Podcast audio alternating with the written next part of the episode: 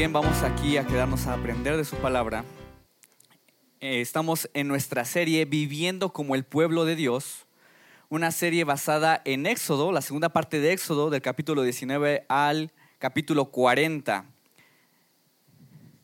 Si tú eh, quieres estar haciendo anotaciones, te invitamos a que también puedas tomar un, uno de nuestros bosquejos ahí en la entrada, ahí está.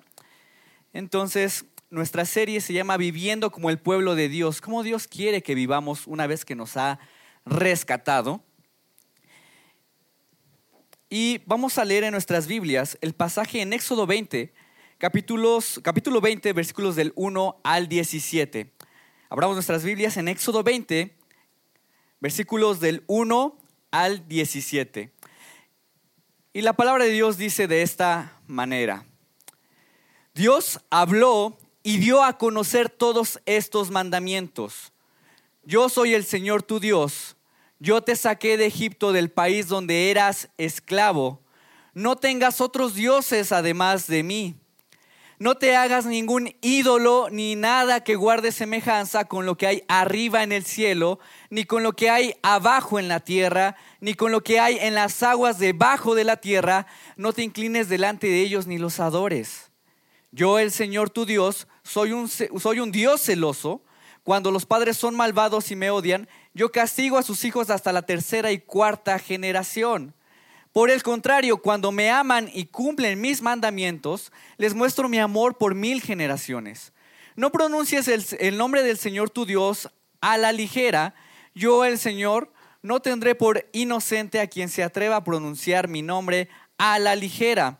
Acuérdate del sábado para consagrarlo. Trabaja seis días y haz en ellos todo lo que tengas que hacer. Pero el día séptimo será un día de reposo para honrar al Señor tu Dios. No hagas en ese día ningún trabajo, ni tampoco tu hijo, ni tu hija, ni tu esclavo, ni tu esclava, ni tus animales, ni tampoco los extranjeros que vivan en tus ciudades Acuérdate de que en seis días hizo el Señor los cielos y la tierra, el mar y todo lo que hay en ellos, y que descansó el séptimo día. Por eso el Señor bendijo y consagró el día de reposo. Honra a tu padre y a tu madre para que disfrutes de una larga vida en la tierra que te da el Señor tu Dios. No mates, no cometas adulterio, no robes, no des falso testimonio en contra de tu prójimo, no codicies la casa de tu prójimo. No codicies su esposa ni su esclavo, ni su esclava, ni su buey, ni su burro, ni nada que le pertenezca. Vamos a orar. Amado Padre Celestial, estamos muy agradecidos porque nos traes a este lugar, Señor, como iglesia en unidad para poder aprender lo que tú quieres en tu palabra. Señor, te pedimos que tu Espíritu dirija nuestros corazones para que podamos ser movidos en tu gracia y en tu amor a vivir como tú quieres, Padre. Te pedimos que tú nos guíes, te pido que tú también me guíes con tu, con tu Espíritu Santo y que solo yo soy un instrumento para tu honra y para tu gloria. Guíanos, Señor, que podamos vivir de acuerdo a tu Evangelio, de acuerdo a tu palabra. En Cristo Jesús. Amén. Hace poco veía un video de, una, de, un, de un predicador que hacía entrevistas en la calle a personas y en este video está entrevistando a una persona que dice que es cristiana. Y este hombre decía que trabajaba en un departamento religioso en una iglesia en Minnesota y, y, trabajaba con jóvenes también. Ahora, el predicador le empezó a hacer algunas preguntas y una de las preguntas que le hizo fue, ¿qué te hace ser cristiano? ¿Por qué eres cristiano? Tú enseñas, ¿no? ¿Qué te hace ser cristiano? Y el hombre dijo, bueno, yo soy cristiano porque guardo los mandamientos. Soy cristiano porque guardo los mandamientos. Y el predicador se quedó así, ¿en, serio? A ver, ¿tú no robas? Y él dice, no, nunca, nunca he robado. Se queda, ¿cómo? ¿En serio lo, crees así? ¿Tú no has eh, dicho o no has hablado, has tomado el nombre de Dios en vano? No, nunca. Y así se fue con varios de los mandamientos hasta el punto en que él decía que estaba haciendo un buen esfuerzo para cumplir los mandamientos de Dios. Y este hombre estaba convencido de que hacía un buen esfuerzo, pero el predicador lo fue llevando poco a poco a convencerse de que era mentira lo que estaba haciendo.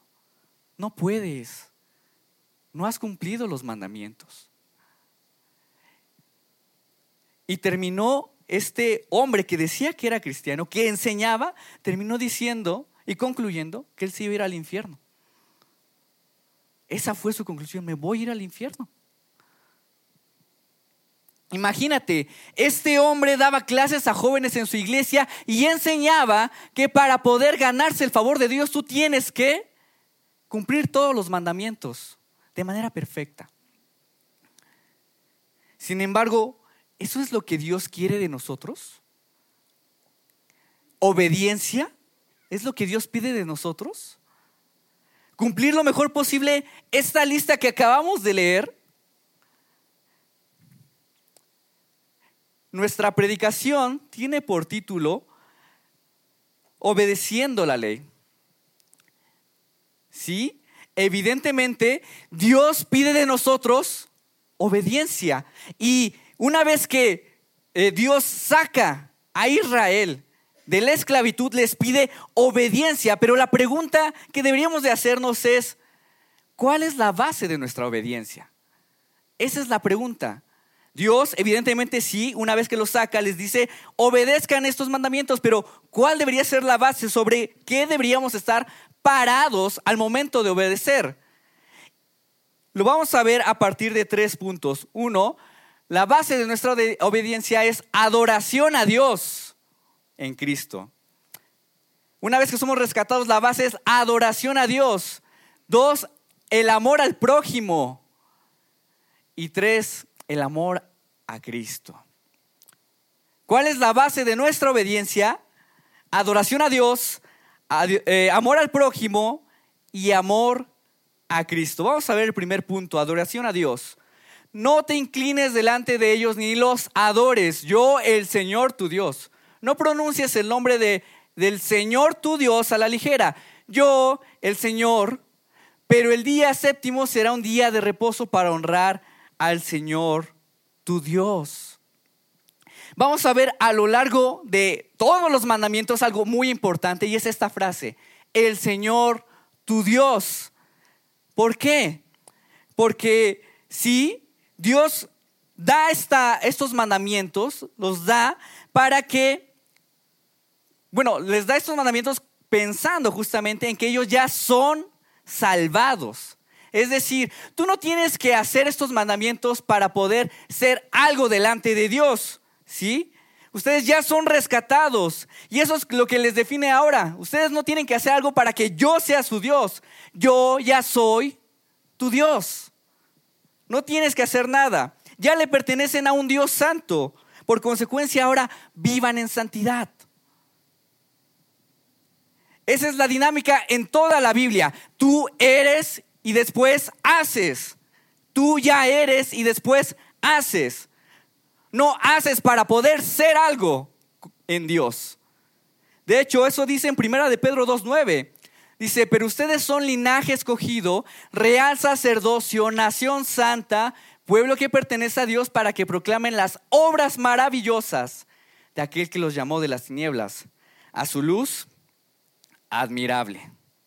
Noten en todo momento que les está diciendo, ustedes ya son linaje escogido, ya son real sacerdocio, ya son un pueblo santo, ya me pertenecen, yo los escogí yo los salvé.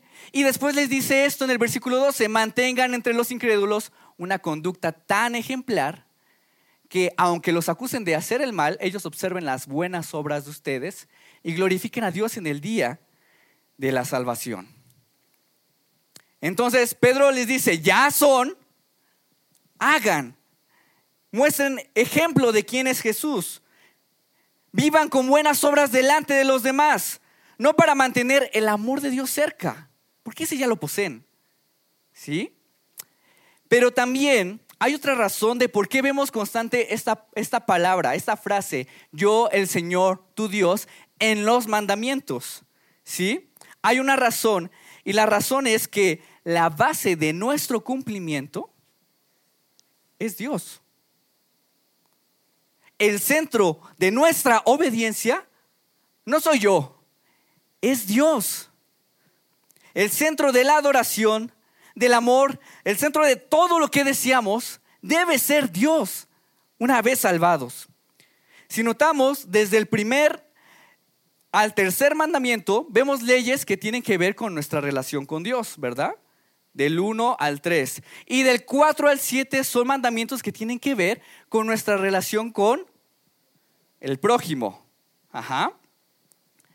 Pero si perdemos de vista a Dios como el centro, todos los demás mandamientos son violados, se transgreden. Si pierdes de vista a Dios como el centro de tu adoración, al momento de obedecer, vas a transgredir todos los demás. En el libro titulado Cómo cambia la gente de Timothy S. Lane y Paul David Tripp, mencionan esta centralidad del amor. Dice, recuerda, antes de violar los mandamientos del 4 al 10, has violado los mandamientos del 1 al 3, al abandonar a Dios por algo más. Cuando ves esto, comienzas a entender cuán ciego espiritualmente has sido. Imagina un padre de familia que llega, que está muy cansado de trabajar, está agotado y él lo que quiere llegar a su casa, o no sé si a ti te ha pasado como padre, quieres llegar a tu casa después de un día pesado a descansar. Eso, quiero, deseo descansar. Y, yo espero que cuando lleguen mis hijos, lleguen y me digan y me den, hola papá, te extrañamos mucho, ¿no? Ese es mi deseo. Quiero tener un tiempo relajado. Pero cuando llega este padre, inmediatamente sí, sus hijos corren hacia él, pero le dicen, mi hermano me está haciendo esto y empiezan a acusarse entre ellos y es que él me está tocando y todo. Y eso se acaba. Ya no va a haber descanso. Y para rematar, llega la esposa y dice, yo ya estoy hasta aquí de trabajo, ya me cansé, te dejo el resto del día con ellos, bye. Y el padre todavía, ¿qué hago? ¿Qué hago? Pues ¿qué hace el padre? Reacciona violentamente y empieza a gritarle a los niños, cállense, no se peleen. Si siguen así, les voy a quitar el celular, les voy a quitar la tableta. Compórtense. Y también se empieza a enojar con la esposa. ¿Qué no puedes hacer un buen trabajo aquí en la casa? Yo estoy matándome todo el día afuera y tú no puedes hacer algo, no puedes, no puedes este, tener control aquí.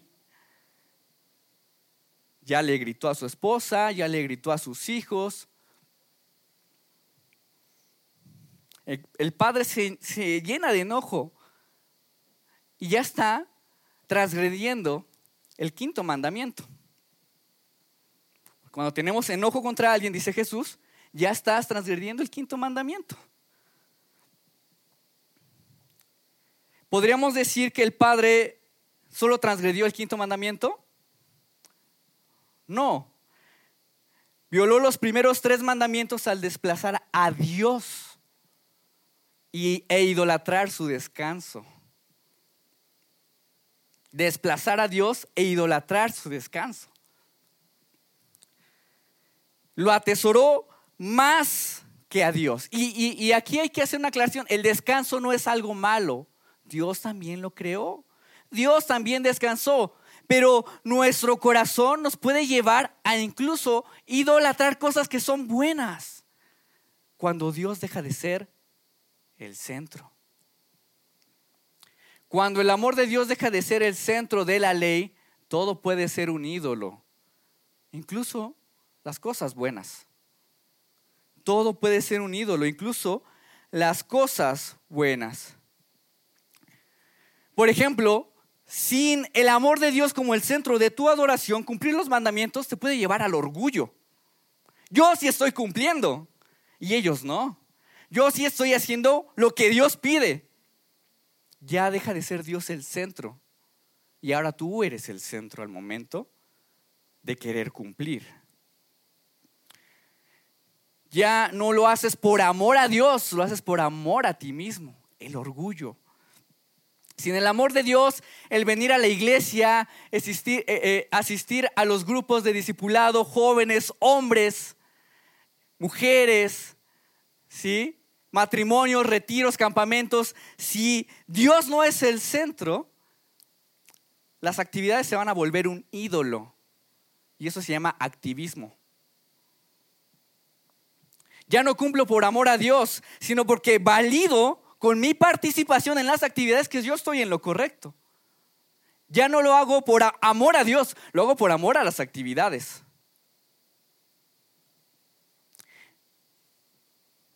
Dios ya no se vuelve el centro de esa adoración. Sin el amor de Dios puedes incluso acercarte a la Biblia solamente para querer tener conocimiento y, demostrar que tienes un, eh, pensamiento sofisticado de la Biblia. Y nuevamente ahí entra el orgullo, la soberbia de que yo sí sé.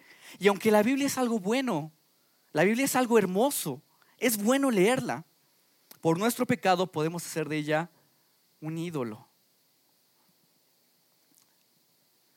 La ley de Dios en Cristo tiene el propósito de llevarnos a una adoración profunda con Dios. No reemplazar esta adoración. No reemplazarla.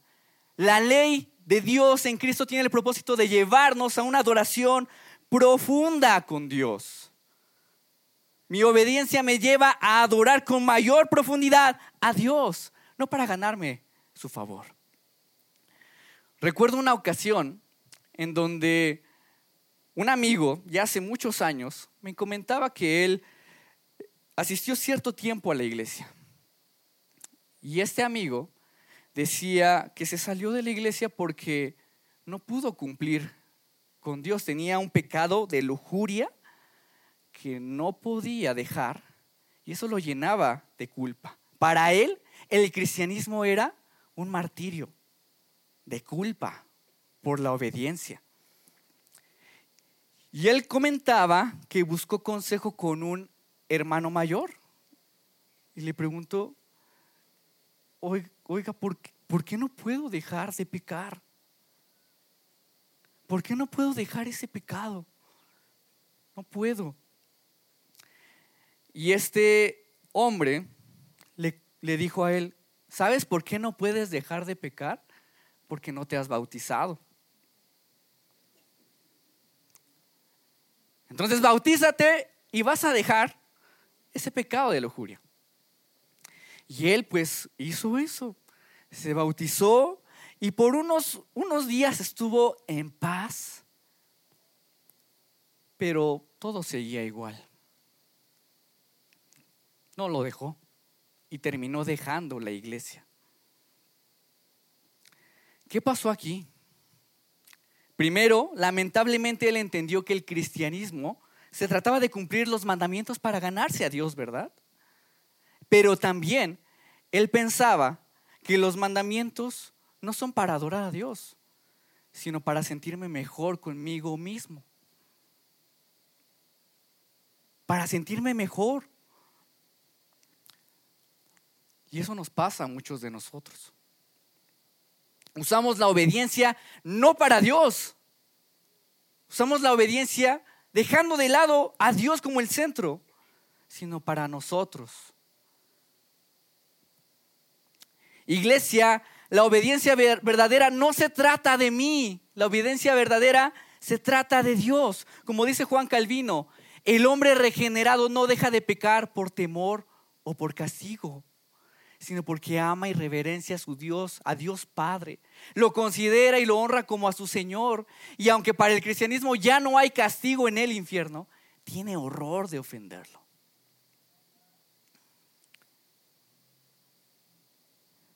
Tiene horror de ofenderlo. Entonces, la base de nuestra obediencia es nuestra adoración a Dios. Con la ley obedecemos a Dios para glorificarlo, para adorarlo. Nuestra respuesta a la salvación es adoración inmediata. Pero también el propósito, la base debe de ser el amor al prójimo. versículos 12 y 17, 16 y 17 también, bueno, de los del 12 al 17 ahí tenemos toda la ley con respecto al prójimo, pero leamos nada más esto. Dice, honra a tu padre y a tu madre para que disfrutes de una larga vida en la tierra que te da el Señor tu Dios. No des falso testimonio en contra de tu prójimo, no, no codicies la casa de tu prójimo. Y así vamos a estar viendo cómo se repite la palabra prójimo. A partir del versículo 12 vamos a ver varias veces esta palabra, prójimo. ¿Sí? Decíamos que la ley no se trata de mí. ¿De qué se trata? De Dios. Entonces, si la ley también no se trata de mí, también se trata de amar a otros. Esa es la base, amar a otros.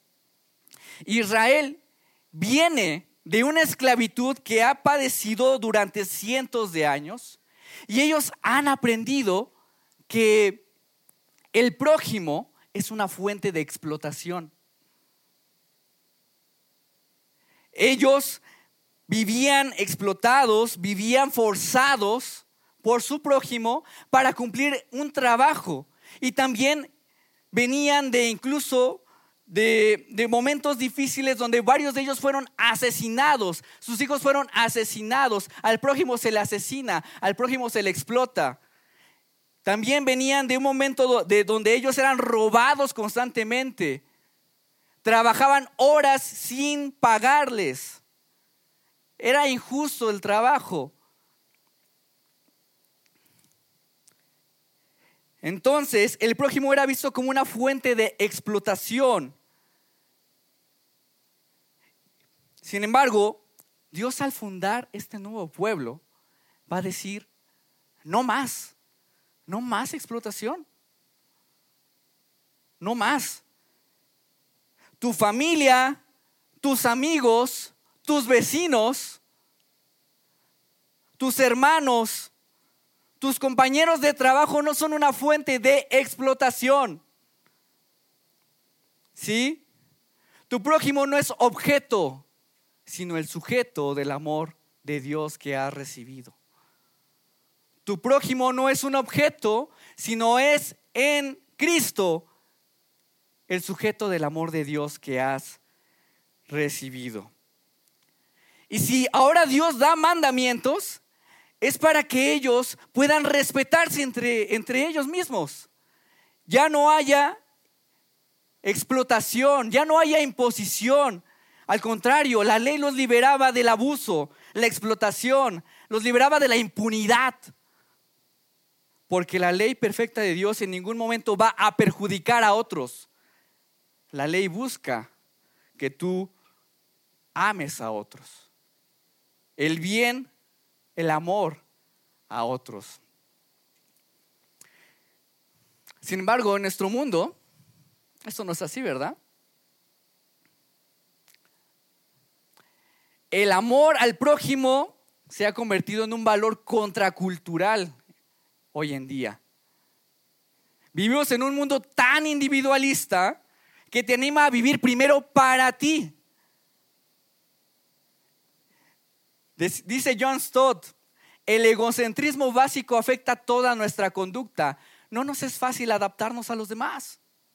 Tendemos a despreciarnos o a envidiarnos. Somos víctimas de sentimientos de superioridad o de inferioridad. Rara vez demostramos que al pensar en nosotros mismos lo hacemos con moderación.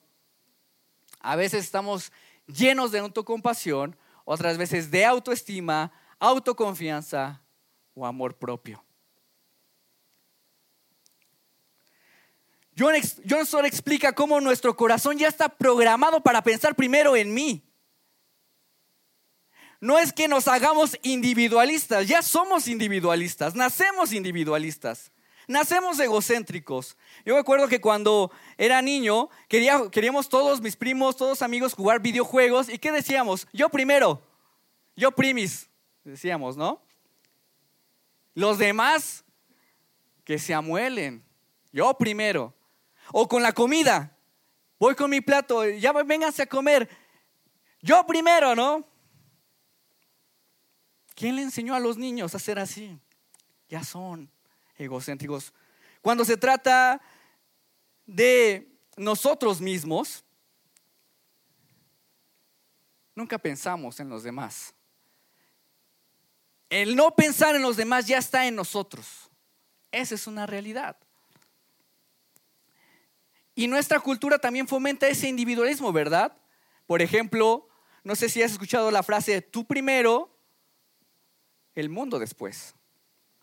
Primero tú, luego tú y hasta el último, tú. Entonces, si la ley nos muestra qué tan idólatras somos, también nos señala qué tan ególatras e individualistas somos. La ley nos señala qué tan ególatras e individualistas somos. Pero la solución no es, deja de ser idólatra, deja de ser ególatra, deja de pensar en ti mismo. No, sino más bien, yo me abstengo de hacer eso, pienso en los demás, porque no quiero perjudicar a mi prójimo. Esa es la base de la obediencia con el prójimo no quiero perjudicarlo, lo amo. Lo amo con la misma pasión que me amo a mí mismo. Busco su bienestar con la misma pasión que busco mi propio bienestar. Esa es la base del amor.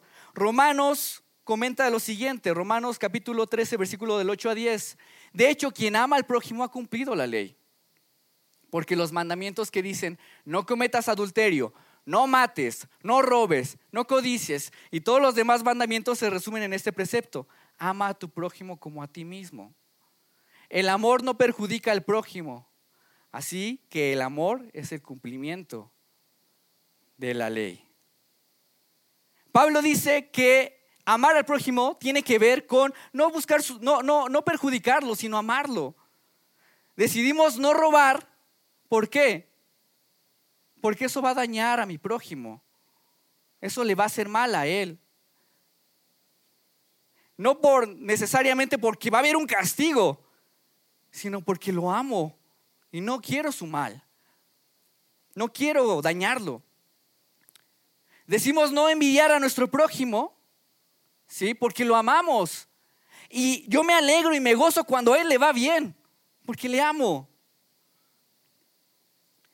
Cuando decido no tener pensamientos de ira o de venganza, ¿sí? Porque amo a mi prójimo, lo perdono, lo amo. Y voy a orar por él. Incluso también tú puedes ayudar a tu prójimo. ¿sí? Recuerden, la base es el amor al prójimo. Puedes ayudarlo, puedes incluso darle alimento, puedes darle dinero y no puedes y puedes incluso no cumplir estos mandamientos. ¿Por qué? ¿Cuál es la base? El amor al prójimo. Puedes tal vez incluso cumplir o amarlo o darle beneficios por amor a ti mismo. Para sentirte mejor contigo mismo. Ayudar a los pobres para sentirte mejor a ti mismo. Y eso no es cumplir. Tú ayudas porque le amas, porque es hermoso delante de, los ojos de Dios y en la iglesia porque Cristo lo ha redimido y lo amas. En resumen, Dios da sus mandamientos para beneficiarnos de su amor unos a otros de forma desinteresada. De forma desinteresada. Alison Davis es una mujer inglesa que nació en el año de 1955. Ella padeció desde su adolescencia fuertes dolores de espalda y justamente después le diagnosticaron que padecía de columna de espina bífida. Y desde su adolescencia hasta toda su vida estuvo confinada a una silla de ruedas. Y ella cuenta que fue un sufrimiento muy fuerte. Artritis, dolor de espalda, no podía caminar, estaba ahí sentada. Era muy doloroso, sufrió bastante. E incluso ella estaba a favor de que se abortaran a los niños discapacitados. ¿Por qué? Porque no quiero que pasen este sufrimiento que yo estoy viviendo. No quiero. Yo quiero evitar que pasen este dolor. Sin embargo, cuando ella conoce el Evangelio, y yo les animo a que si pueden, vean su, su biografía, pero cuando ella conoce el Evangelio, ella pronuncia un discurso en 1983 donde ella decía que se consideraba una mujer adulta feliz con espina bífida.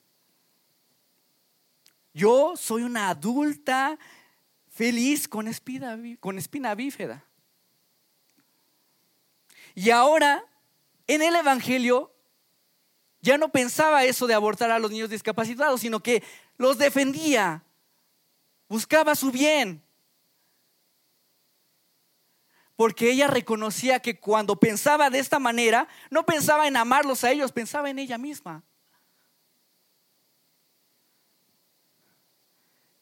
Y ella decía, ahora en, Cristo el verdadero amor de parte como, de nosotros como prójimos eleva la calidad de vida.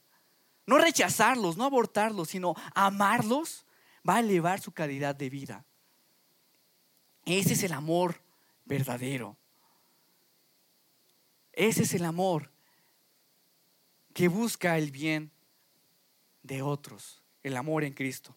Entonces, la obediencia ataca mi idolatría, ataca mi egocentrismo y me lleva también a amar a otros con el mismo amor que Dios me amó. Pero también mi obediencia tiene por fin amar a Cristo, el amor de Cristo. Éxodo capítulo 20, versículo 2 dice, yo soy el Señor tu Dios, yo te saqué de Egipto, del país donde eras esclavo. ¿Por qué quiero terminar con este versículo? Si es el primerito, ¿no? Es uno de los primeros. ¿Por qué quiero terminar si con esto empiezan los diez mandamientos? Porque Dios constantemente va a tener que seguirles recordando su rescate, porque se les olvida. De hecho, este, misma, este mismo versículo, esta frase la vas a ver en el siguiente libro, en Levítico, en Deuteronomio, en los Salmos, lo vas a ver también incluso en eh, en los profetas, constantemente Dios les tiene que seguir recordando su rescate porque se les olvida. En este libro de cómo cambia la gente, los autores dicen así.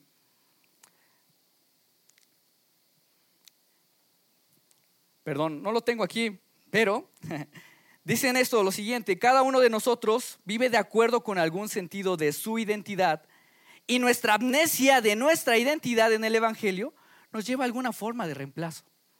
Se nos olvida. Se nos olvida. Como cristianos, la obediencia centrada en nosotros mismos va a llegar a ser cansada. Te va a frustrar. Terminará en mera apariencia sin Cristo. Porque en automático olvidamos su amor en automático olvidamos que el Evangelio nos llama a ver cómo toda la obediencia de Dios, todos los mandamientos de Dios, no recaen en nosotros. ¿En quién recaen? En Cristo, apuntan a Cristo. En el libro La vida centrada en el Evangelio de Robert Toon y Will Walker explica lo siguiente de Romanos 10:4. Dice, Cristo es el fin de la ley para que todo aquel que cree reciba justicia. En otras palabras, el propósito de la ley es llevarnos a Jesús. Cuando entendemos lo que dicen estos versículos, empezamos a ver que cada mandato en la Biblia nos apunta a Jesús. Por ejemplo, Juan 13:34, este mandamiento nuevo les doy, que se amen los unos a los otros. ¿Como quién? como Cristo te ha amado. Apunta siempre a Cristo los mandamientos. No a tus fuerzas, sino a Cristo. También ustedes deben de amarse los unos a los otros. No pone como base tu esfuerzo, sino que apunta a Cristo en su cumplimiento. Filipenses 2.3 dice, no hagan nada por egoísmo o vanidad, Más bien, con humildad consideran a los demás como superiores a ustedes mismos. ¿Por qué debo de considerar a mi hermano superior a mí? Porque dice el versículo 7, se rebajó voluntariamente, tomando la naturaleza de siervo y haciendo semejante a los seres humanos. Apunta otra vez a Cristo, porque Dios ataca mi egolatría con su ley, pero al mismo tiempo la ley de Cristo me muestra cómo Él cumplió y en esa ley experimento su gracia. En cómo en su cumplimiento experimento su gracia. En Cristo nuestra obediencia tiene una nueva base. No es solo cumplir, no es solo cumplir como Cristo lo haría. O porque Él es un ejemplo de vida, sino porque en su obediencia hemos experimentado su amor. En la obediencia de Cristo hemos experimentado su amor. Cada mandato, cada imperativo que Dios pide a su pueblo va a apuntar al amor sacrificial que has experimentado de parte de Cristo. Que has experimentado de parte de Jesús. Todo lo que Dios pida a su pueblo, Cristo ya lo ha guardado por amor a ti. Y en ese cumplimiento lo has, lo has podido experimentar, has podido experimentar ese rescate. En su obediencia completa al Padre, aún siendo el dueño del mundo, renunció a todos sus ídolos, a todos los ídolos, para rescatarnos a nosotros.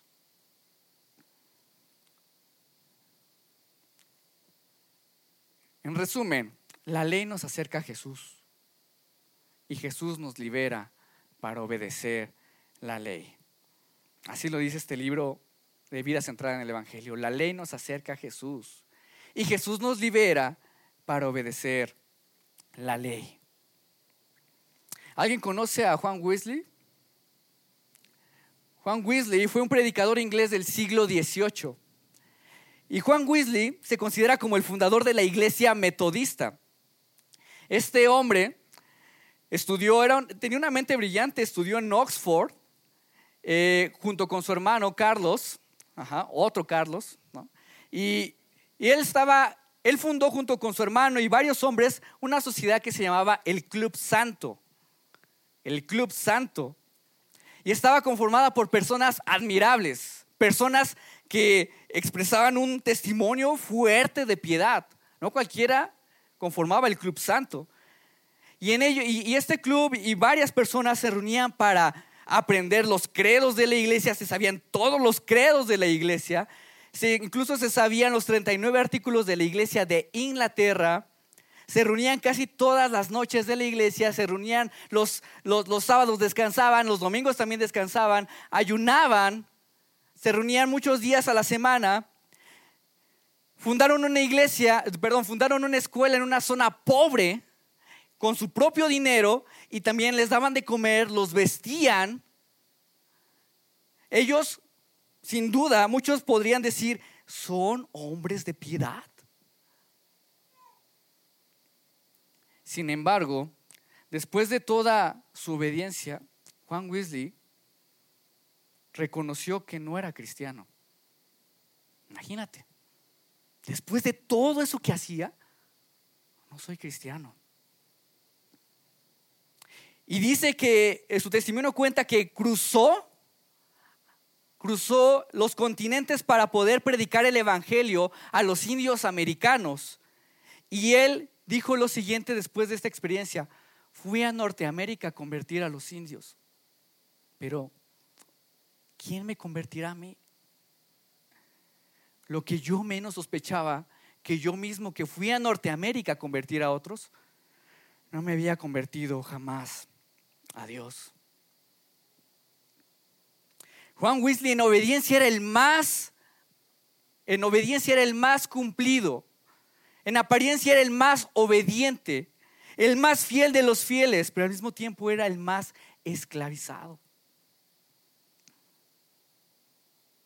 ¿Qué le faltaba a este hombre?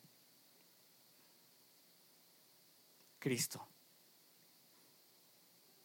Y justamente cuando regresa de Inglaterra, tiene un encuentro con Jesús. Y esa pasión no lo llevó a menos obediencia, al contrario, exponenció su fe, exponenció su obediencia, a tal punto de que impactó a toda Inglaterra. Él decía después de su conversión, quiero reformar a la nación, particularmente a la iglesia, y quiero esparcir una santidad escritural sobre todo el país. Iglesia, una obediencia con la base en el amor de Cristo es verdadera y más fructífera que una obediencia sin un Salvador. Una obediencia con base en el amor de Cristo es verdadera y más fructífera que una obediencia sin un Salvador. Tal vez en estos momentos vives una obediencia de apariencias. Tú lo sabes. ¿No estás cansado? ¿No estás cansado? ¿No se siente esclavizante en tu corazón? ¿No se siente agotador? Dios en este momento te dice, ya no más. Por eso Él ha provisto a un Salvador para que tu obediencia no te esclavice, sino te libere sino que cada vez que te acerques a su ley haya libertad, haya disfrute, haya gozo. Descansa en la ley de Cristo para obedecer en paz. Ese es el llamado. Descansa en la ley de Cristo para obedecer en paz. Vamos a orar. Padre, te doy muchísimas gracias, Señor, por tu fidelidad en medio de tu iglesia ahí, porque tú nos llamas a una obediencia donde el fundamento, donde la base esté en Cristo, donde la base sea tu amor, donde ya no haya esclavitud, ya no haya esclavismo en nuestros corazones sino libertad al ver tu ley. Perdónanos, Padre, porque en muchas ocasiones hemos querido usar la ley como una manera de validarnos, usar la ley como una manera de sentirnos bien con nosotros mismos. Perdónanos por creer esas mentiras. Nos arrepentimos y en este momento entregamos nuestra vida de apariencia delante de ti para que tú seas nuestro gozo, tú seas nuestro deleite, tú seas nuestra paz en la obediencia. Gracias, Padre. Oramos por esto en Cristo Jesús.